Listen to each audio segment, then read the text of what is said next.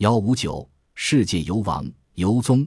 油棕是世界上单位面积产量最高的一种木本油料植物，每亩可产棕油约二百千克，产油量是花生的五至六倍，是大豆的近十倍，因此有“世界油王”之称。它原来一直生长在非洲西部的热带雨林中。油棕树的形态像椰子树，高达十米，四季开花，而且是花果并存。当它成熟时，每个大穗能结果一到三千个，然后聚合成球状。